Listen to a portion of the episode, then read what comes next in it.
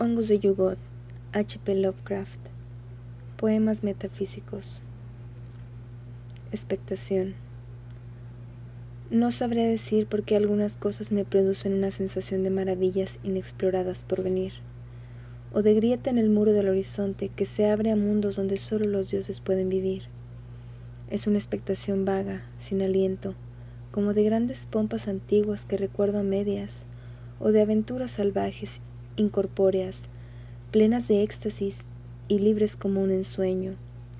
La encuentro en puestas de sol y en extrañas agujas urbanas, viejos pueblos y bosques y cañadas brumosas, en los vientos del sur, en el mar, en collados y ciudades iluminadas, en viejos jardines, en canciones entreoídas y en los fuegos de la luna, pero aunque solo por su encanto vale la pena vivir la vida.